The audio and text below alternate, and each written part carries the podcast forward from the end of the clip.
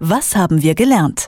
Der Wochenrückblick mit den Krautreportern bei Detektor FM.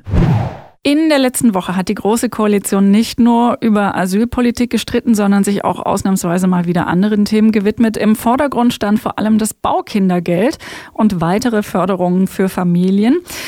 Was da jetzt eigentlich bei rausgekommen ist, äh, ist nicht die einzige Frage, mit der wir uns diese Woche beschäftigen. Wir haben auch die freie Stelle am obersten Gerichtshof der USA auf dem Zettel und eine nach wie vor vertrackte und auch akut leider wieder brisantere Lage in Syrien.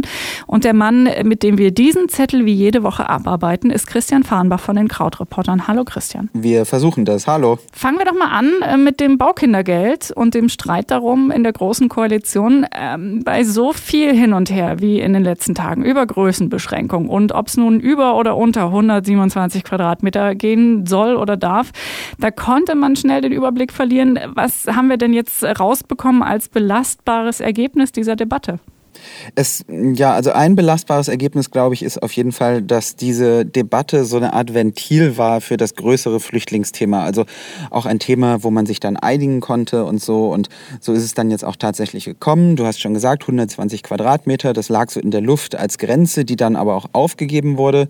Und jetzt gibt es eben dieses Baukindergeld. Das heißt, ähm, es gibt pro Kind 12.000 Euro Zuschuss, wenn du was kaufst oder baust, über zehn Jahre verteilt, rückwirkend für alle Käufe oder Bauverträge, die seit Beginn 2018 abgeschlossen worden sind und ähm, also quasi eben eine zusätzliche Unterstützung für Familien wird gesagt. Ähm, allerdings kann man eben auch sagen, bei den Grünen gab es zum Beispiel diese Kritik aus der Opposition, dass das letztlich ja nur eine, ja, eine Maßnahme ist, die einfach auch von Besserverdienenden so mitgenommen wird und wirklich Bedürftigen jetzt nicht zugutekommt, denn ähm, ja, es gibt einfach nur diese Mitnahmeeffekte und das sind dann wiederum Wohnungen, die vom Mietmarkt verschwinden und natürlich ärmere Familien haben eine höhere Mietquote als eine Eigentumsquote. Also stimmt die Kritik, dass der Staat jetzt die 200 Quadratzimmer Villa durchfinanziert? Mm, ja, schon. Also, naja, durchfinanziert. Wenn du eine 200 Quadratmeter Villa für 12.000 Euro bekommst, dann wäre sie wahrscheinlich durchfinanziert. Aber ähm, natürlich ist es ein Teil ähm, Geld, der ähm, dann eher eben auch Wohlhabenden zugutekommt, was auch die Kritik an dem gesamten Familienentlastungsgesetz war, was beschlossen wurde. Also es ist ja so, dass die Staatshaushalte ganz gut dastehen, dass es auch dieses Jahr wieder keine äh, Verluste gab und man hat eben dieses Familienentlastungsgesetz beschlossen. Es ist auch Umfang so jährlich 10 Milliarden Euro ungefähr.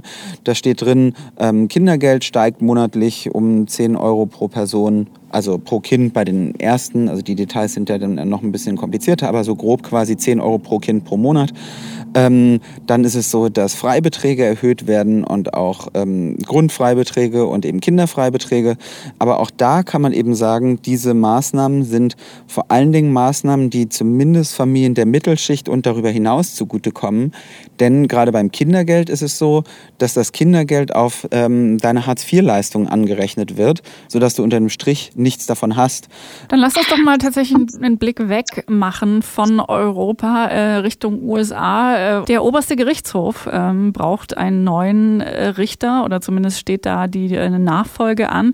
Und äh, Trump ist auf der Suche nach einem Nachfolger, der ihm so ein bisschen äh, reinpasst. Ist da schon jemand im Gespräch? Also es gibt angeblich eine Liste, die Donald Trump hat mit Namen drauf.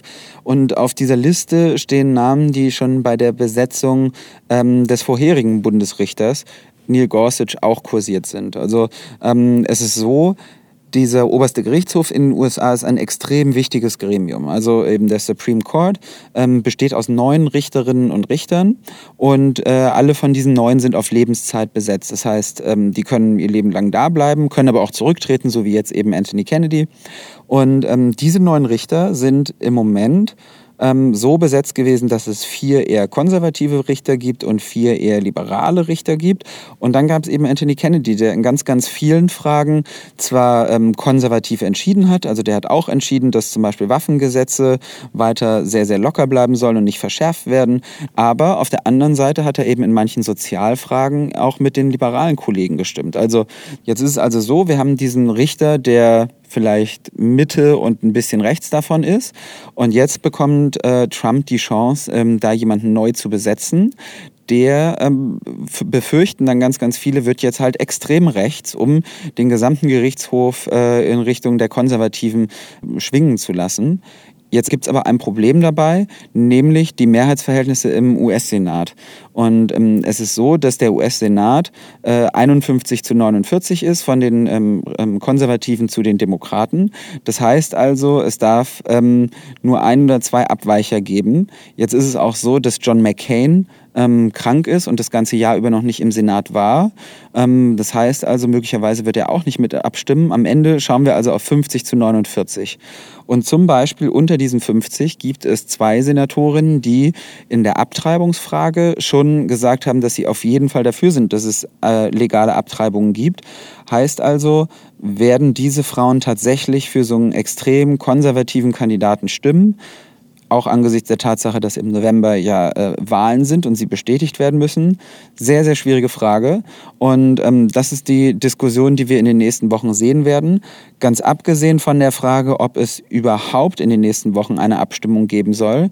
Denn da argumentieren die Demokraten, naja, das letzte Mal haben wir ja gesagt, ähm, oder habt ihr ja gesagt, liebe Republikaner, dass es keine Abstimmung in einem Wahljahr geben soll über einen neuen Richter. Es gibt da einmal unterm Strich die Argumentation und ähm, das Thema, auf das wir schauen, wie wird quasi dieser Prozess bewertet und darüber verhandelt und das andere eben die Frage, wie ist äh, die, konkret die Personalie, wie verändert sich das und ähm, weil es eben eine sehr große Auswirkung hier in den USA hat.